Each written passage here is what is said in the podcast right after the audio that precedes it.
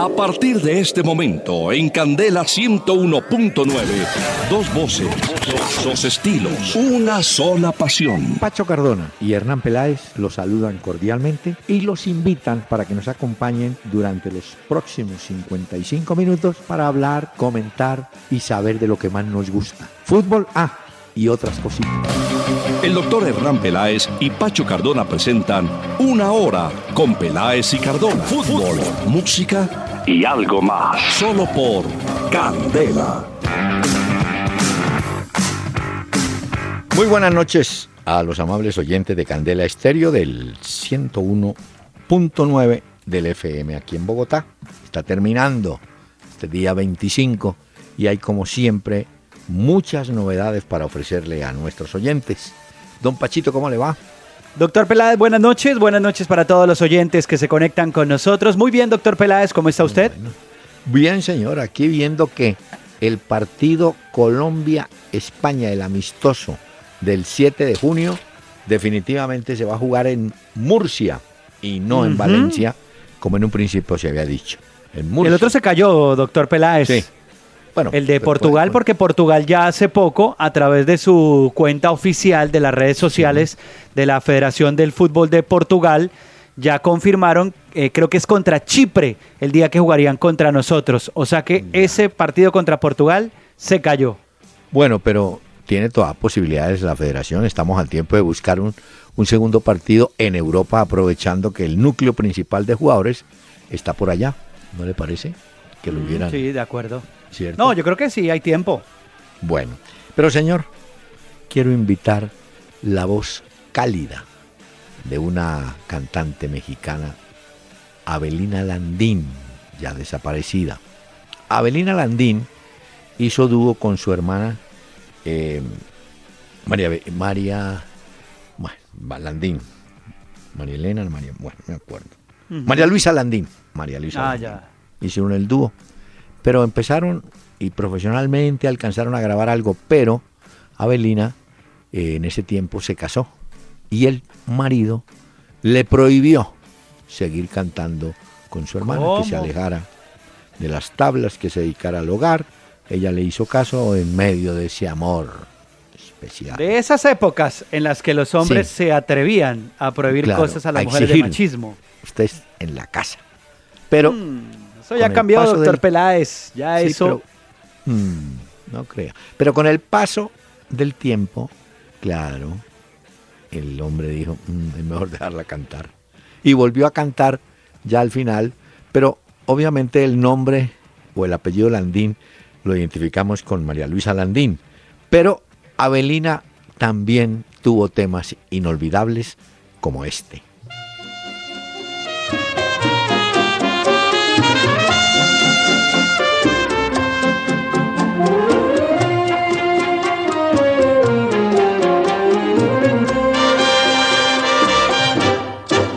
Llegaste tarde en el ocaso de mi vida triste, a mis palabras tiernas confundiste y por primera vez hiciste amar. Pero era tarde y en la locura del placer humano no comprendiste que un querer lejano iba a arrancarme de tu amor Avelina Landín. Mm, gran voz. Tarde. Muy linda la voz. Y este tema lo utilizamos mucho en radio cuando tenemos esos programas de grupos grandes, ¿no? Y alguno llega tarde. Entonces le ponemos llegaste tarde. Para Pero quisiste Oiga. mi vida. Qué bonito. Ay, doctor Peláez. Llegaste tarde. Eso también pasa en las relaciones sentimentales, ¿no? Claro, total.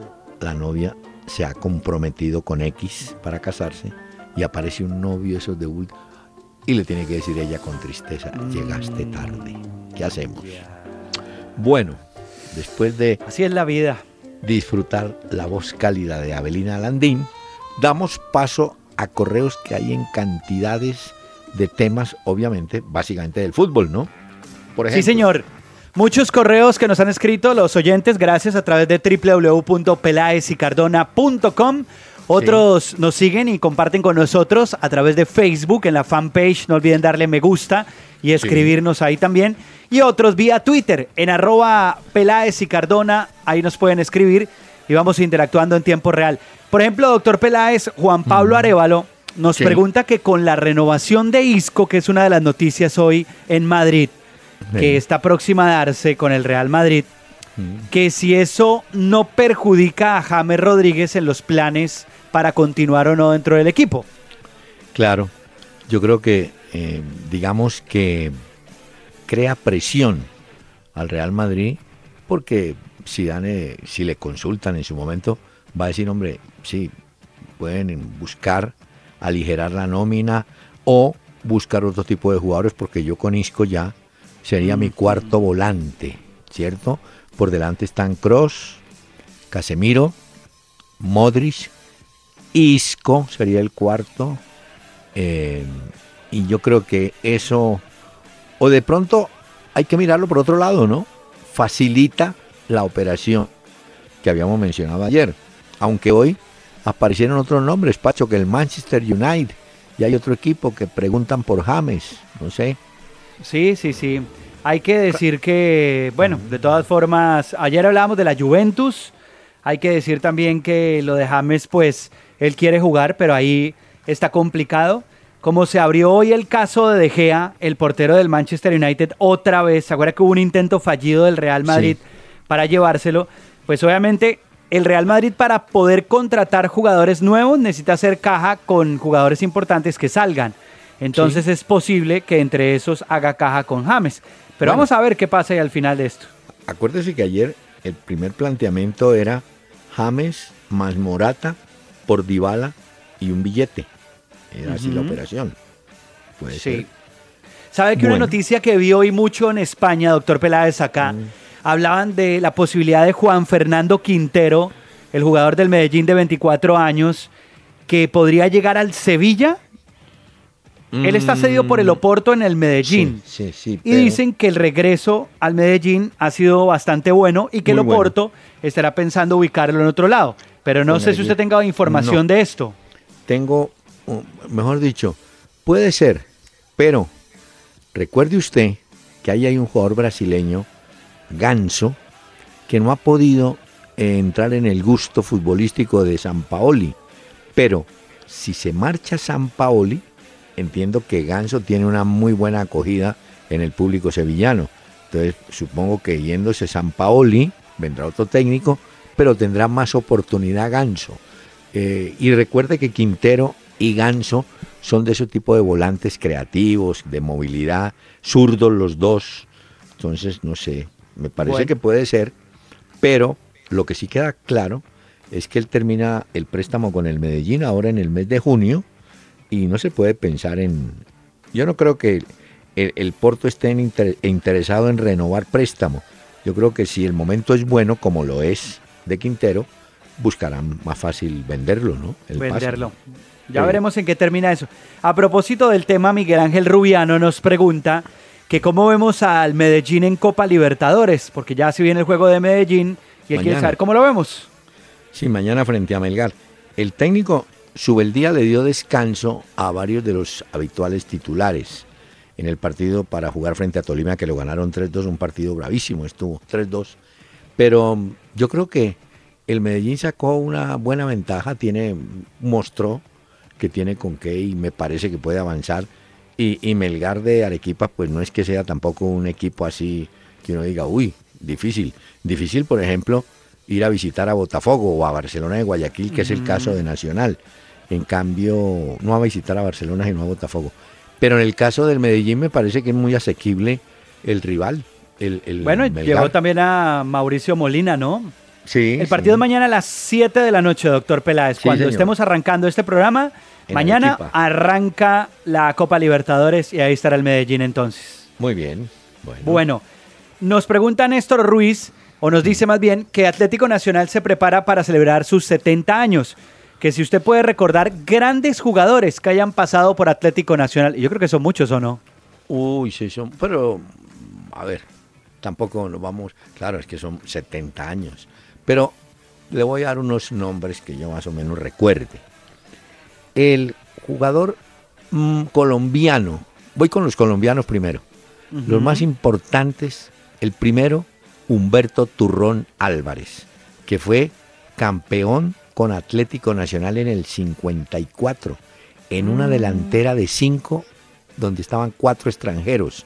La delantera era Mosquera, el peruano, Sassini argentino, Gambina argentino, Turrón colombiano y Moyano argentino o Casimiro Ábalos paraguayo. Pero ese fue un señor jugador espigado de control de balón, no, el Turrón Álvarez para los viejísimos hinchas del fútbol en Antioquia. Aquí me lo apunto, doctor Peláez. Humberto Turrón Álvarez. Sí, señor. Recuerdo cómo es la vida, ¿no? Eh, fui alguna vez en Medellín, no hace mucho, como dos años o tres, y Rodrigo Fonnegra me, le dije, hombre, yo quiero ir a saludar a Turrón. Y fui a saludar a Turrón. Estaba, claro, con los años y tal, pero muy triste porque se sentía olvidado. Y le ayudamos a que parte de todo su archivo fotográfico, camisetas, todo, lo adquiriera el Atlético Nacional lo cual significó para él pues una ayuda económica en su momento, ¿no? A Turrón Álvarez. Bueno, bueno, voy siguiendo. En los jugadores colombianos tuvieron el comienzo del Cunda Valencia, por ejemplo, el Loco Calle, que fue de la selección Colombia. Eh, a ver, Pero díganos alguna característica de alguno de ellos como para saber cuál era como esa gran habilidad que tenían. Calle era un lateral derecho, un tipo fuerte, bueno para defender y un poquito... Bueno, en esa época los laterales no eran tan, tan de salir al ataque, ¿no? Estaban más en, en plan de defensa, pero fue muy bueno en compañía del burro Echeverry, pero me quedo con el, loco Calle. Eh, Nacional, espérenme a ver, bueno, tuvo un delantero buenísimo, un centro delantero, Carlos Campillo, que inclusive lo trajo Millonarios, jugador fino, fino de área, como, bueno, como era Cunda, Cunda Valencia. Bueno, espéreme que, claro, viniendo más en el tiempo, a ver, ya encuentra uno los jugadores de la época de Maturana, ¿no? digamos que esta podría llamarse como nueva generación. Sí, la nueva generación estaban, bueno, el mismo Pacho Maturana, eh, que fue jugador, jugador elegantísimo, un defensa. Andrés Escobar era muy elegante también. Eh, Andrés Escobar, sí, señor. Eh, tuvieron, bueno, ni hablar de el, Barrabás Gómez, que hizo una gran campaña. Sí. Cuando usted hable de delanteros colombianos de Nacional, no puede olvidar la pareja Aristizábal Asprilla, por ejemplo, que fueron un puntero izquierdo buenísimo que tuvieron, JJ Treyes. Y volantes, pues Leonel Álvarez, yo diría que está en primera fila. Ahí está, vea. Y viniendo más en el tiempo, pues de los de ahora, ¿no? Bueno, tampoco puedo olvidar que aunque no fue inicialista en Nacional, él comenzó en el Once Caldas, Alexis García, un número 8 de manejo, de organización de juego. Bueno, eh, Juan Pablo Ángel. Ya no, tuvieron un delantero como es el loco Vilarete, Juan Pablo Ángel, el 9. No, jugadores que han tenido los de Nacional. Y póngale a eso unos técnicos, doctor Peláez. No, pero espérame que de los extranjeros, yo creo que sí hay que poner en primera fila a Sassini, hay que poner al Coco Rossi, que es un jugador que hizo ya viniendo veterano a jugar a, le hablo del año 65. Y si usted me dice extranjeros, pues hoy Armani es el más representativo de los últimos extranjeros que han venido a, Nacional. Y de los técnicos, pues hombre, yo creo que eh, don Fernando Paternoster, que fue el primer técnico campeón de Nacional, eh, un técnico que estuvo siempre ahí con Nacional, el Tanque Ruiz, Maturana, obviamente Bolillo, obviamente tienen que estar en el grupo de los grandes entrenadores, como Osvaldo Subeldía, que fue el más representativo de los técnicos extranjeros. No, hay mucho. Bueno, 70 años. 70 años de Atlético Nacional. bueno, buena respuesta. pero póngale técnico a eso, porque también han pasado grandes técnicos por Atlético Nacional. no, yo le pongo a, a Subeldía en primer lugar. Eso va a Subeldía, bueno. los extranjeros y, y Maturana. que aprendió mucho de la, bueno, con su beldía, pero más de la escuela uruguaya de Cubilla y de Mujica y de esta gente. Bueno, dice por aquí Aníbal Gutiérrez que es impresionante lo de Messi, la cantidad de goles, los 500 goles con el Barcelona, ah, con esa camiseta. Pare, pare, pare. Sí, sí, los 500 son muy importantes. Pero apunte, trae su libreta. Aquí la tengo. Sí, señor, díganme nomás. Le voy a dar siete, nomás, siete jugadores que son históricos, no solamente por los goles, sino porque los hicieron en un mismo equipo, que es el caso de Messi. Los 500 son con mm, Barcelona, ¿no es cierto? Ya, bueno, ok. Bueno. Esa lista está buena entonces. En primer lugar, apunte a Pelé, que marcó 1091 goles con el Santos. No, es una barbaridad. En ciento, eh, perdón, en 1116 partidos. 1091. Después, apunte a uno que le fue muy mal en Barcelona, pero que en el Vasco da Gama dejó una cifra impresionante. Roberto Dinamita hizo 702 goles hmm. en 1110 partidos. Sorpréndase. Ahí aparece Jer Müller, alemán, que jugó en el Bayern entre el 65 y el 79. Marcó 525 goles. Después apunte a un jugador del Celti, Celti de Escocia, ¿no? Jimmy McGrory marcó 522. Claro que este jugador, este sí se me fue la mano, los hizo entre 1922 y 1937. Ah, no, también. Bueno, viene uno, uno que sí lo recuerdan muchos. A ver. Uva Silar, del Hamburgo. Ajá marcó 507 goles entre el 54 y el 72. Note que los goles están solamente para una camiseta, ¿no? Sí, sí, sí. Que es bueno, ese dato también mirarlo entre los jugadores colombianos. Sí. ¿Cuál es el que más tiene goles con la misma camiseta? Ah, eso sí. Sí, porque el goleador es el gordo valenciano. Sí, sí, claro. Con varias camisetas.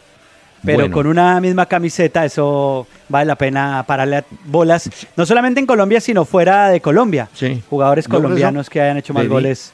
Entonces le di, el orden es Pelé, Roberto Dinamita, Jer Müller, Jimmy McGrory, Uva Silar.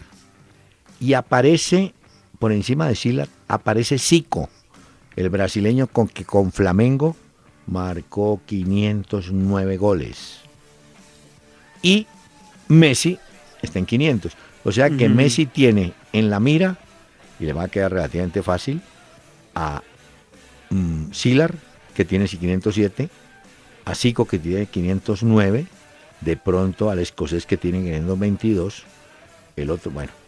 sí, sí sigue con esa cuota. Mañana hay un homenaje, mañana juega el Barcelona contra los Asuna en el Camp Nou. Y mañana hay un homenaje a Messi en la previa del juego eh, en el que van a sacar una pancarta gigante felicitándolo por sus 500 goles. Mire, de esos 500 goles de Messi, hmm. en Liga 343. Muy bien. En Liga de Campeones 94. En la Copa del Rey 43.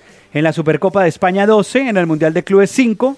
Y en la Supercopa de Europa 3. Muy lindo, muy lindo el resumen con una camiseta. Ahora, usted me dejó pensando. A ver, yo recuerdo, yo por, yo por aquí tenía ese dato. Por ejemplo, yo recuerdo que el máximo goleador de Bucaramanga es Montanini. El máximo del Cúcuta es Verdún, un uruguayo. ¿El de Nacional no será Aristizábal? Pueda que me esté equivocando. Sí, sí, creo que sí, creo que es Aristizábal. Y el del Cali es Jorge Gallego, así me acuerdo. pero, pero buen ejercicio, ¿sabe? Goleadores colombianos o por equipo, por equipo, ¿no? Que hayan vestido. Exactamente. Porque Valenciano se movió en varios, ¿no? Hay un oyente eh. que me hace una aclaración vía Twitter, Milton. Barrera, y me dice que el equipo de Francia, que tiene un partido menos, no es el Paris Saint-Germain, sino el Mónaco. Tiene toda la razón, gracias a Milton. Ese partido pendiente es contra el San Etienne. Lo juega el Mónaco el 17 de mayo. O sea que el 17 de mayo. pueden ahí despegarse del París. Sí, porque tienen igualdad en puntos, tienen 80 puntos el Mónaco y el Paris Saint-Germain. El Niza se quedó a 74, pero el Mónaco tiene un partido menos, que se jugará el 17 de mayo contra el San Etienne. Así que ahí puede sacar, y es de local, podrá sacar un poquito más de diferencia al equipo de Falcao si llega a ganar ese partido. Bueno, sigamos con correos a ver. Bueno, dice José Luis Gutiérrez, dice que bueno, que buenas noches, que impresionante lo del clásico Real Barcelona, quedó demostrado por qué Messi es el mejor jugador del mundo. Le dieron zapato y para adelante iba sin problema. Muy bien. Eso siguen con la novela de eso, ¿no? Todavía. Note usted, y creo que hay un artículo en alguna parte hoy sobre eso, ¿no? Aquí en, Colombia eh, resultamos más, eh, hacen la anotación, eh, más españoles en los bares y en los restaurantes del domingo. La gente estaba viendo era Barcelona, Real Madrid. Entonces que ahora somos españoles. Antes, y no hace mucho, llamaba la atención el Boca River, ¿no? Sí. el Boca River pasó. Ese era el gran clásico del mundo. No, ahora no. es el fútbol argentino ya es bien malito. Ya no es lo que era antes, cuando uno veía Racing, Independiente, River, Boca, que eran tremendos partidos y eso. No, ya no. Mm. Bueno, y el último que tengo por acá es de John Jairo Paredes, que nos habla del Newcastle, el equipo en el que estuvo el Tino Asprilla y que ascendió nuevamente a la Premier League en Inglaterra. Las urracas, ¿no? Lo llevó un técnico español Benítez. Hmm. ¿No es? Este Benítez que es bien regular, oiga. Pues, pero dijo una cosa hoy sabía. ¿Qué dijo? qué tranquilidad jugar aquí en Inglaterra, hombre. Qué tranquilidad. No, claro. Y hay otra cosa. Eh, este equipo duró un año en la división inferior, digámoslo así, de Inglaterra. Derrotaron 4 a 1 al Preston. Con el empate incluso ascendían. Y ya, eh, la próxima temporada el equipo de Rafa Benítez, el Newcastle, donde jugó el Tino Asprilla, además fue figura el Tino en esa época allá, sí. pues regresa otra vez. Duró muy poquito por allá en la B, ¿no? Eh, una, no, en un, campeonato un año, más. Dos temporadas. Un año. Uy, es que, ahora que usted menciona el Tino, el Tino formó en el Parma nada menos que con el arquero Bufón. Bufón era el arquero del Parma. Y estaban Tomás Brolin, un sueco. Estaba Abel Balbo argentino, estaba la Bruja Verón, también jugó con él, eh, Gianfranco Sola. el, hombre tuvo ahí, eh, Dino Baggio. Dino Baggio estaba ahí, eh, Brolín también, ¿no? Sí. Bueno, señor, entonces... Esos jugadores también fueron citados hace un tiempo, pero no un partido importante, sino para el juzgado. ¿Se acuerdan que tenían que revisar los contratos con Parmalat? ¿Contratos falsos? Entonces apareció otra vez la formación. El Tino Asprilla, Tomás Brolín, Dino Bayo, Hernán Crespo, Stoikov, que también hizo parte, pero en el juzgado. Ya. Señor, permítame que es una pequeña pausa porque tenemos unos mensajes. En Renault, hoy somos líderes en camionetas por el camino que hemos recorrido juntos y queremos que más colombianos hagan parte de él. Lleva tu camioneta Renault con la mejor cuota inicial y pagas en 2018. Aplica en condiciones y restricciones. Jorge Celedón. Paola Jara. Pipe Peláez. Benchi Castro. Lady Juliana Walter Silva, Rafael Orozco de Yo Me Llamo y el DJ Willy Flecha. Centro de Eventos Central Park, kilómetro 4.5 Vía La Vega. Boletas ticketshop.com.co. Info 310-799-0379. Gran concierto de las madres este 13 y 14 de mayo, con buffet incluido. Si haces parte de la familia Candela, también te vamos a invitar. Solo tienes que estar con la oreja pegada a... Candela, solo éxitos. En Renault, hoy somos líderes en camionetas por el camino que hemos recorrido juntos y queremos que más colombianos hagan parte de él. Lleva tu camioneta Renault con la mejor cuota inicial y pagas en 2018. Aplica en condiciones y restricciones. De lunes a jueves a las 7 de la noche por Candela 101.9. Dos voces, dos estilos, una sola pasión. Entonces, ¿cuál es la cantidad normal de partidos de fútbol que un hombre en promedio se debería ver para que no peligre su relación sentimental? No, pues según las señoras, máximo uno. Una hora con Peláez y Cardona. Fútbol, música y algo más. Mire, Pacho. Eh, Señor. Mientras escuchaba los, los mensajes, le tengo dos datos a los oyentes, porque me quedó sonando lo de los goles. Hay que establecer la, eh, pues, la historia. Pero tenía razón. Verdún, uruguayo, Omar Verdún, que le costó al Cúcuta Deportivo 500 dólares. El, negocio lo hizo, que en paz descanse don León Londoño. El hombre fue hasta Uruguay y dijo, con su tabaco hablando ahí, dijo, bueno, no tengo plata, ¿qué hago? Y entonces él era muy amigo del presidente de Peñarol, le dijo, bueno, Cataldi. Dijo, Cataldi, bueno, León, dame 500 dólares. Y con eso se aseguró a Verdún, escuche este dato, marcó 169 goles con el Cúcuta y creo que es el goleador histórico del Cúcuta Deportivo. Y le había hablado de Montanini. Montanini en el Bucaramanga marcó en 255 partidos oficiales 135 goles y esos dos, Verdún y Montanini, creo que son los goleadores históricos. Y sé que el del Cali, el Gallego, Gallego pasó de los 200 goles, Jorge Gallego. Bueno, pero vamos a construir la Sí, vamos a irlo haciendo también. Hay que, habrá que revisar también las cifras de Alfonso Cañón con Santa Fe. a ver cuántos fueron exactamente. Fueron como 140 y que mirar. no, es que no estoy... Pero lo revisamos, lo revisamos, porque está bueno el ejercicio, doctor Peláez. no, no, no, claro, y por equipo, ¿no? Vamos y vamos mirando exactamente. Bueno. Cuénteme. Ah, le tengo. Eh, ¿Qué? Sí. No, le tengo una noticia. Pues hombre, muy preocupante. Hay un jugador ecuatoriano, César Mercado, juega en el Macará de Ambato. Y entonces, en un juego del fin de semana, debió chocar, no tengo bien exactamente cómo fue el accidente, chocó con un rival y resultó, escuche bien esto, fractura en la arteria intraorbitaria, o sea, alrededor del ojo. Un golpe ahí. Creo que ¿ah? es un codazo. Uy, sí. Uy, no, no, pero sí, sí, tengo entendido, si es el mismo mercado que fue a disputar una pelota con Romario Ibarra de Universidad Católica y resulta que el otro le metió un codazo sin intención, sin intención. en el rostro del zaguero y lo botó al campo y tuvieron rápido que irlo. Incluso hablan de fractura de maxilar. También, uy, ¿cómo es el Sí, sí. Es que, bueno, y el fin de semana el, codazo que también vimos de, Marcelo a Messi siempre es que lo puso a escupir sangre, ¿no? Y a no lo molestaron, ¿no? No, no, no. Señor. Era lo que reclamaban exactamente. Le tengo el dato de Cañón Alfonso. A ver. Jugó en Santa Fe 505 partidos y marcó 146 goles. Puede ser. Ah, hay que meterlo, hay que tenerlos ahí. Vamos a ir construyendo esto entonces. Sí, señor. Bueno. Bueno. Sí. Le tengo también yo, doctor Peláez. A ver.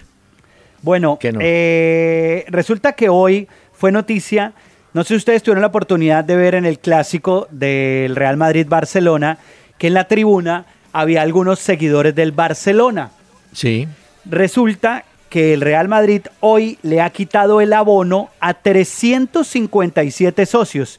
Y no solamente es el pago del abono, sino la membresía, el derecho a ser socio, que eso se tiene que pasar una cantidad, digamos, de filtros para poder llegar a ser socio. pues resulta que ellos estaban revendiendo, eso sucede ah. también en Barcelona, pero estaban revendiendo las entradas, los carnets de ellos para que otros entraran y muchos de esos en reventa fueron a hinchas del Barcelona y eso molestó a muchos hinchas del Real Madrid que en televisión se viera que había mucha gente celebrando el gol de Messi. Y entonces por eso hoy 357 socios, vea, les cortaron la cabeza. Pero usted, lo, usted acaba de dar la pista que tanto hemos insistido. Usted me dice, le quitaron, les quitaron el carnet, ¿cierto? Sí, sí, sí. O sea, los equipos tienen que tener identificados a sus socios, y a sus hinchas. Y volvemos al mismo cuento. El día que eso en Colombia funcione en los estadios, el comportamiento será mucho mejor. No digo que será excelente, no digo mucho mejor. Pero fíjese lo fácil que allá detectaron quienes no habían ido con su carnet y lo habían y, y, le digo otra cosa, doctor Peláez. Para ser socio normalmente del Real Madrid o del Barcelona, el caso, por ejemplo, del Barcelona, usted tiene que ser catalán y tiene que pasar una cantidad de filtros y eso se aprueba en junta directiva, como un club grande, pues. Como en un club. Eh, pero sí es cierto que mucha gente que tiene ese carnet lo revende o lo que hace es que, por ejemplo, usted quiere ir al estadio del Camp Nou y usted dice, no, yo le doy mi carnet y a la salida me lo devuelve, usted paga lo que va a la entrada y claro, pillaron a esta gente en Madrid, a los socios del Real Madrid, y 357 socios han quedado, han perdido la membresía de ser socios del club. ¿Usted se imagina lo que se lamentan hoy estos seguidores? Así es. Bueno, mire, em, le tenía un dato, hombre, espere que se me fue la paloma de la Cele. Ah, sigue trabajando bien la sub-17 de Orlando Restrepo. Está preparándose para su participación en el Mundial de la categoría. Y lo está haciendo bien. Y me imagino que estarán buscando partidos ahí más o menos para funcionar, ¿no? Pero vea, eh, volviendo al tema del, del fútbol nuestro. El equipo Patriotas Usted sabe que tiene compromiso internacional de Copa. Sí, señor. Bueno, ha solicitado que le faciliten el campín para que para hacer su, para hacer su partido de, la Conmebol. Yo me imagino que no habrá problema para cederle. Eh, ellos esperan contar, no sé si con mejor, mejor afluencia, pero entiendo que es un problema que hay en el estadio de Tunja. ¿Se acuerda que siempre se han quejado de la iluminación, ¿no? Sí, sí, sí. me imagino que es una constante también ya. Le llamaría la atención a, patriotas para que no, no, no se complicara la vida, ¿no? Bueno, el Once Caldas, usted ayer contó que habían salido de Lisi. Tamboreado. De Lis, de Lis. Bueno, el técnico argentino. Eh, hay un muchacho encargado para el próximo partido del Once Caldas, pero están buscando un técnico y entre los candidatos figura Néstor Cravioto, uno que llevó al Deportivo Pereira al último partido que perdió por un gol. ¿Se acuerda que Tigre le hace un gol y lo elimina? Cuando estaba listo para subir, había hecho gran campaña. Yo supongo que el hombre muy dolido se fue, pero le habían echado el ojo ya a Cravioto. Em, de pronto puede ser el nuevo técnico del Once Caldas, pero ah. hay un dicho que dice, el pez muere por su boca. ¿cierto? sí. Resulta que el señor Jaime Pineda, que es dueño de Kenworth de la Montaña, una empresa de tractomulas y de transporte, es el dueño prácticamente del Once Caldas. Ese señor le gusta hablar así, cuando da asambleas y cosas de esas, ¿no? Algún colega le preguntó, hablo de dirigentes, oiga, el Once Caldas iba muy mal, ¿no? Dijo, pues mire, si se va a la B, a mí no me importa. Entonces, cuando un dirigente, dueño, dice, no, a mí no me importa irme para la B, ya estamos varados. Se está jugando mm. con la ilusión de una afición que quiere ver a su equipo, de tenerlo en la A.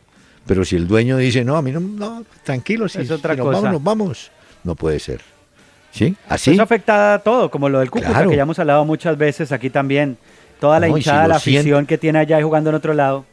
Y si usted lo siente, pues sí, está muy bien que lo sienta y se lo comente al familiar más cercano, pero ya salir públicamente a decir, no, a mí no, a mí no me preocupa irme para Bueno, usted, usted, vio lo del Cartagena también, que el Cartagena hizo una petición a la Di Mayor argumentando amenazas en contra de sus jugadores, cuerpo técnico y los directivos.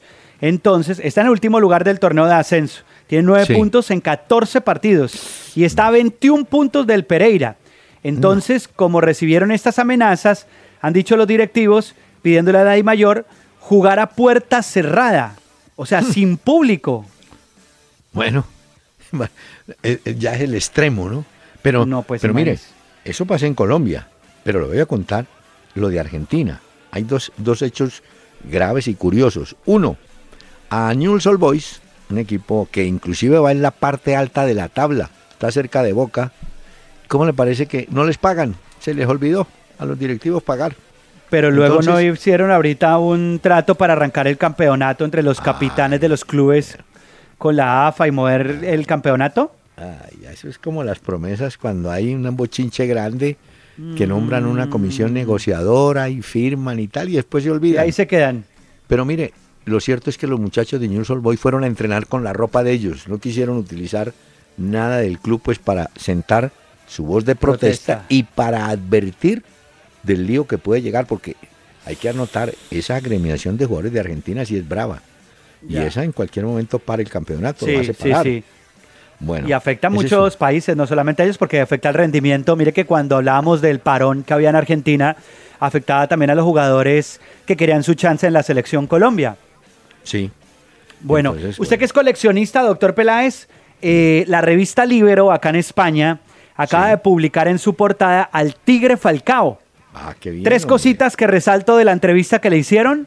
Una, abro comillas, decía Falcao, sabía que era muy difícil quedarse por el proyecto deportivo, hablando del Atlético de Madrid en su momento, y el momento económico que ellos atravesaban. Siempre se hablaba de que tenían que venderme a final de temporada, así que enseguida me di cuenta.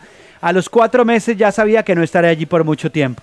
Luego agrega, muy pocas veces uno tiene las opciones de ir a un lado u otro. He vivido situaciones en las que no he podido vivir lo que he querido, muchísimas veces. Quiero ir a un sitio y al final tengo que ir para otro. Y también otra parte dice en la revista Libero, la entrevista a Falcao, dice, tal vez los momentos de mi carrera de mayor alegría fueron en Europa, tanto en Oporto como en el Atlético de Madrid. Me hizo sentir muy orgulloso por todo lo que allí logré. Está buena, para va a conseguirle una y se la guardo, doctor Peláez. la Libero con entrevista a Falcao. Ella va el personaje. Vuelvo con el tema de Argentina. Ya conté lo de News. Hay un equipo, Atlanta, que en su momento fue de primera, pero ahora pues está muy abajo, está en un torneo como metropolitano. En tercera, ¿no? Es como decir el torneo de la ciudad. Pues se aparecieron hinchas a pedirles plata de frente, 100 mil pesos para los jugadores. Y, y entonces uno reacciona, pues mire, uno de los jugadores terminó fracturado en la nariz porque se agarraron a puñetazos con los hinchas. Invasión de campo. Oiga, no. Ah. Y para acabar de completar, Maradona, que nunca se va a ganar el Premio Nobel de la Paz, dijo, hay que lanzar una granada a la sede de la AFA, volar todo eso. ¿Cómo le parece? No, no, ¿Ah? no, no, no. las palabras de Maradona decía, a la AFA hay que meterle una granada y hacerla toda nueva. Así fue, lo dijo sin problema. No, dice él, no tiene que quedar ningún fantasma, tenemos que correr a los corruptos. Yo sigo viendo a dirigentes que estuvieron con Grondona entrar a la AFA mm. y eso es inadmisible, decía Maradona en una entrevista que le hacían también. Nosotros Como ahora, ah, le preguntaron que cómo veía él a San Paoli para dirigir a Argentina, que era el que más sonaba.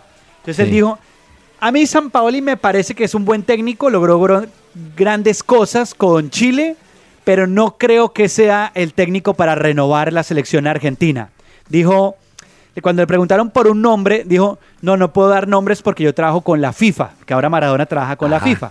Entonces dijo, no puedo dar nombres, o sea, sí puedo darle palo a los demás, pero no puedo postular a nadie. Mm. Hombre, Neuer o, sí, Neuer o, y Buffon, obviamente son los mejores arqueros del momento, por lo menos para Europa, ¿no?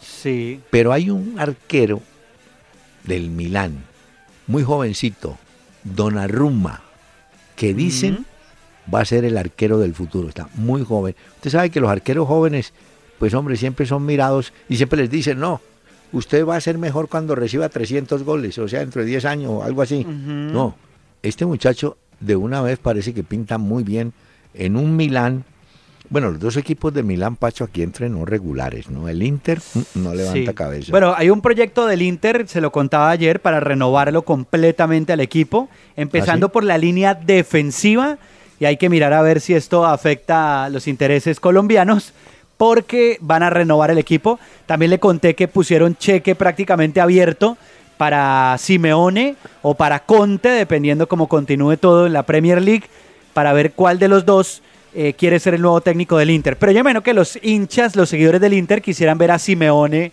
en algún momento allá. Ah, Vamos a ver. Sí, sí, sí. Bueno, a su amigo Ramos lo suspendieron por un partido, ¿no? Un partido nomás, sí, señor. Y le digo otra cosa, el mm. partido que está pendiente, el, último derby eh, español entre el Atlético de Madrid y el Real Madrid, ese, el último derby que se juega en el Vicente Calderón y tumban el estadio. lo, vendieron, ¿no? Vendieron toda esa tierra, sí, sí. Es que ellos ya construyeron el estadio, el Wanda Metropolitano, porque le vendieron el nombre también, lo compraron. ya lo tienen listo, o sea, para la siguiente temporada ya tiene que estar el Wanda Metropolitano. Entonces, ese será el último derby que se juegue en el Vicente Calderón. Óigame, y le tengo, bueno, es que estamos en la etapa de la especulación. Si Zidane puede perder la liga y puede perder eh, la Liga de Campeones también, ¿no es cierto? Las puede perder. Ya soltaron el nombre Joaquín Love, el técnico de Alemania, que iría al Banco del Real. O sea que ya. No, pero yo no creo que Florentino vaya ¿A qué? Dejar ir a Zidane. ¿Usted cree que sí? ¿Tan rápido? Florentino por la plata baila el moño. Ese, Florentino. Ay, Dios mío. ¿Y ¿Usted supo que a Florentino Pérez, a las empresas de Florentino Pérez, le retiraron el contrato?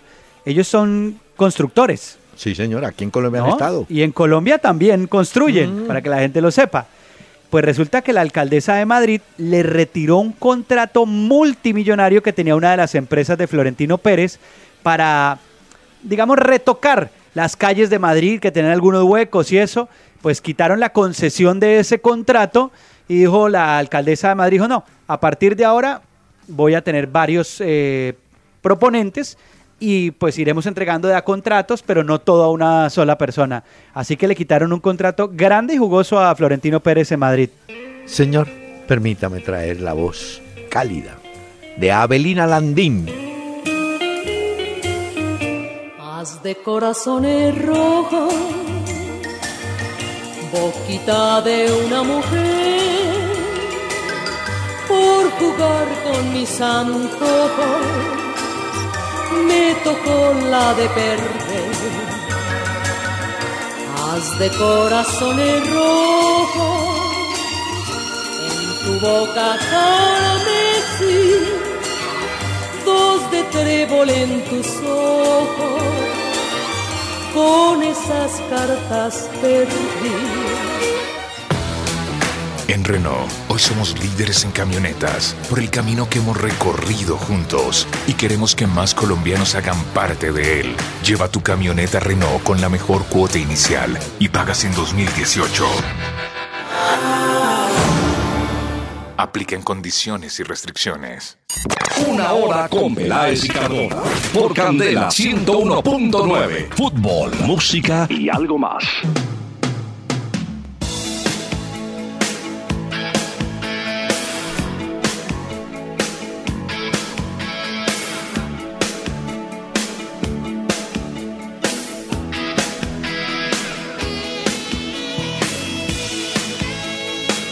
Esta noche de martes recordamos al gran cantante argentino Miguel Mateos, que muchas veces se ha presentado en Colombia, en diferentes ciudades. Anda de gira con su disco Electropop. Andaba por allá por México hace unos días. Y hoy lo recordamos con clásicos que tuvo y que fueron importantes. Este se llama, doctor Peláez, mm. Es tan fácil romper un corazón.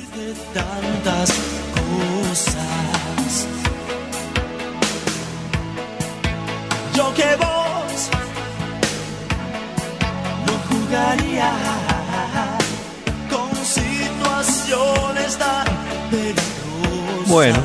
Este sí lo conocía, ¿no, doctor Peláez, a Miguel Mateos? ¿Cierto? Sí. Hombre. ¿Sabe quién tiene hoy el corazón roto? ¿Quién?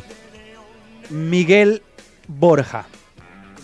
Ah, pero Miguel Ángel Borja. No, le digo por qué, porque usted había dicho ayer que no se acoplaba al fútbol brasileño. ¿Se acuerda? Sí.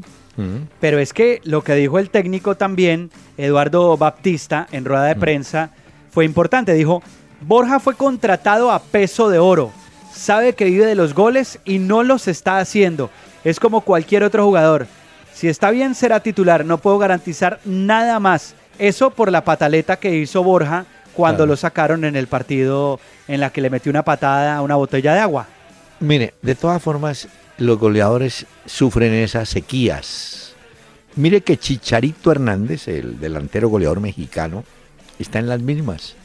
Y Osorio, el técnico de México, pues salió a defender a, Chicharito y dijo, no, es una racha, él ya volverá. Y aprovecharon para preguntarle a Chicharito, bueno, dígame cuáles son los defensas más complicados que usted ha enfrentado. Y escuche, Chicharito dijo, mire, Tiago Silva, el brasileño del París. Carles Puyol, y Giorgio Chiellini del Juventus son los zagueros más complicados que enfrenté. Chiellini, claro. Puyol que ya no juega y Thiago Silva. De manera que Borja y Chicharito coinciden en la época donde el gol se les extravió, pero seguramente. Pero bueno, Chicharito venía recuperándose de una lesión. Incluso le digo otra cosa. Él tiene una oferta de la MLS del fútbol de los Estados Unidos, puntualmente de Los Ángeles Fútbol Club.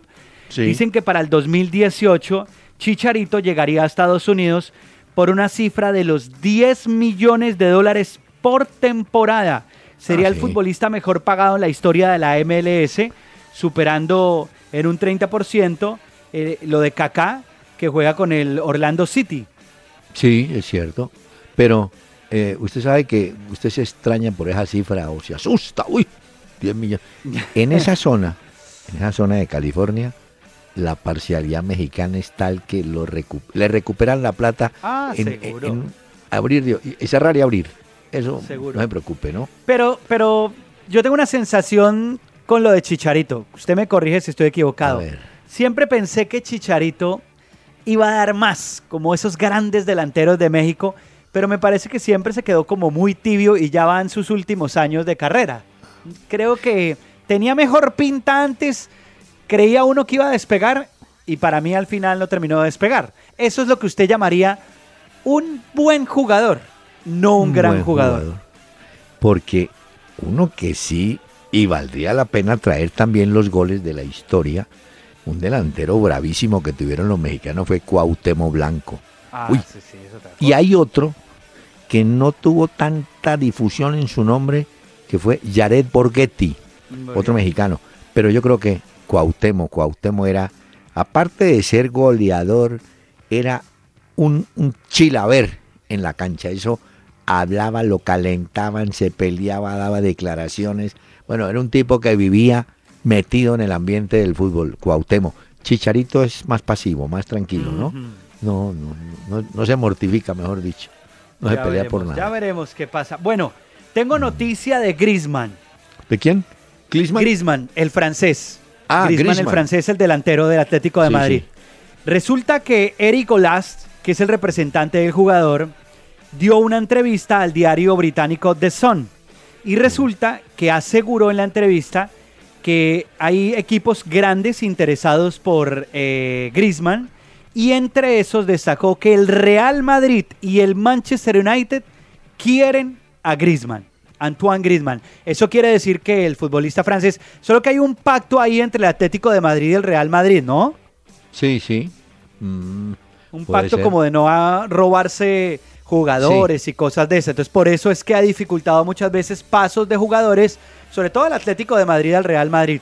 Pero en este caso, se lo estarían planteando porque más allá de ese pacto, como dice usted, doctor Peláez, cuando hay plata, mm. si el Real Madrid paga lo que vale Grisman, se va para el Real Madrid. Le hicieron una entrevista, y vamos a ir a una pausa, pero antes le quiero contar. Le hicieron una entrevista a Paolo Rossi, aquel goleador italiano, de la final contra Brasil. ¿Se acuerda del Brasil del 82? Que Tele Santana, que este es el equipo de la final, no de las finales, pintaba para ser el campeón. Entonces le preguntaban a Paolo Rossi que cómo explicaba él que Brasil se hubiese quedado ahí, pues. ¿Sabe qué contestó? Eso les pasó por arrogantes.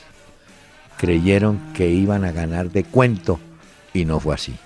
Eso lo trae eh, Pablo Rossi del año 82 acá, pero hoy también pasa lo mismo. Y podría decirse que hay equipos que entran mirando por encima del hombro al rival y cuando se dan cuenta, el rival los organiza, que puede ser un poco lo que pasó al Real con Barcelona. Creyeron que en el 2-2 ya estaba todo listo, liquidado, mm, tome, para que Y ahí tiene. Señor. descuidarse. Bueno. Hay que hacer una pausa con. ¿Cómo es su cantante? ¿Mateo? Miguel Mateos, doctor Por Peláez, el argentino.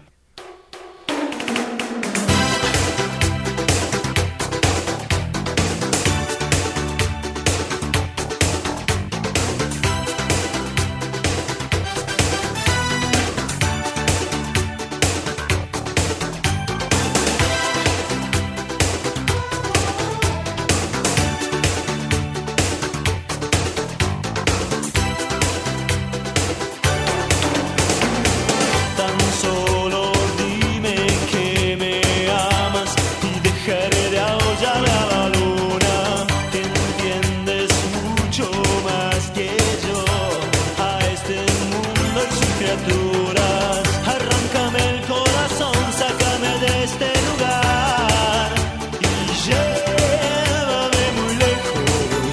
Rotéame de espejos, quiero ver solo tu reflejo.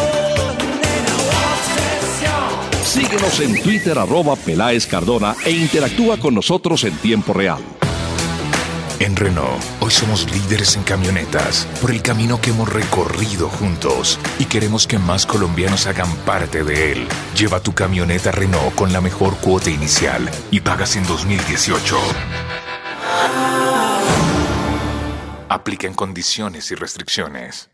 Si te perdiste una hora con Peláez y Cardona, entra a www.pelaezicardona.com y escucha todos nuestros programas. Una hora con Peláez y Cardona. Cuando quieras y como quieras.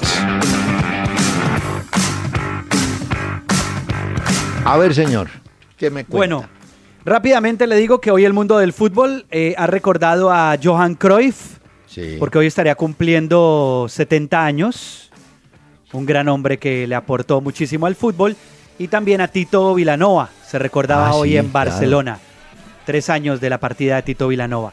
Ahora, le recomiendo partidos para mañana, doctor Peláez. a ver, ¿cuáles tiene? Mire, 12 y 30 hora de Colombia, Barcelona Osasuna en el Camp Nou. Vamos a ver en qué termina esto de la... Juega antes el Barcelona antes que el Real Madrid. Entonces, eh, el Real Madrid va a jugar con el marcador ya sabiendo cómo queda eso. El Arsenal contra el Leicester por la Premier será a la 1 y 45 hora de Colombia. Hay Copa de Francia entre el Paris Saint-Germain y el Mónaco. Partidazo 2 de la tarde de Colombia. Ese está bueno. Y luego 2.30, o bueno, al ratico ya, Deportivo La Coruña eh, contra el Real Madrid. Vamos a ver qué hace con la defensa al final Zinedine Zidane, pero lo más seguro es que juegue con Barane al lado, al lado de Nacho que son como los centrales porque no puede contar con Sergio Ramos por la expulsión. Y luego tendremos Melgar Independiente Medellín a las 7 de la noche en la Copa Libertadores y Atlético Nacional Junior por la Liga Águila a las 8 de la noche. Hombre, sabe que eh, eh, me parece muy bien eh, cómo hacen esa elección. Los futbolistas ingleses, los que participan en la Premier, eligen el mejor jugador de la liga cada año. Pues había varios candidatos. Yo pensé que el goleador Lukaku del Everton iba a ganar, pues no señor, ganó Kanté, el volante del Chelsea, a quien yo siempre que Oiga, siempre que lo veo me acuerdo es de Maquelele, pero qué bien juega ese muchacho. Y ese fue elegido el mejor jugador de la liga inglesa. El del Chelsea. es un centrocampista. Sí, señor. Ese es un gran jugador y se lo pelean muchos equipos también. Sí, pero bueno, ahí, lo tiene usted.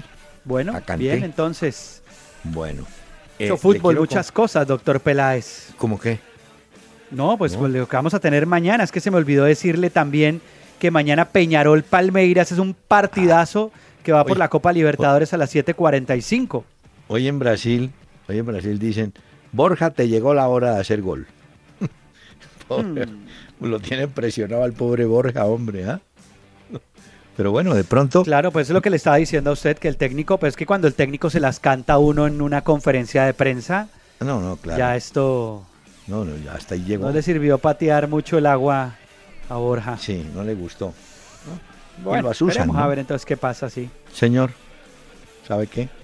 ¿Se acabó? traer. Sí, sí, ya. A María Luisa, la... es María Luisa, no, la hermana de María Luisa Landín, Abelina Landín. Escúchela.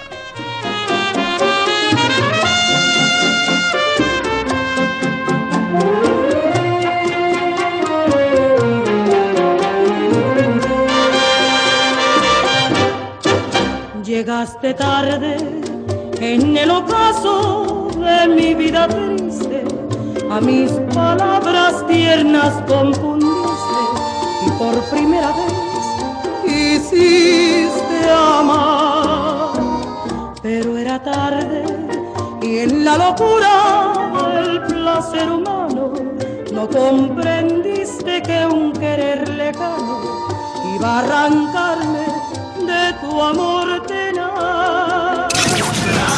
el doctor Hernán Peláez y Pacho Cardona regresarán mañana a las 7 de la noche por Candela 101.9 para presentarnos una hora con Peláez y Cardona. Fútbol, música y algo más. Solo por Candela.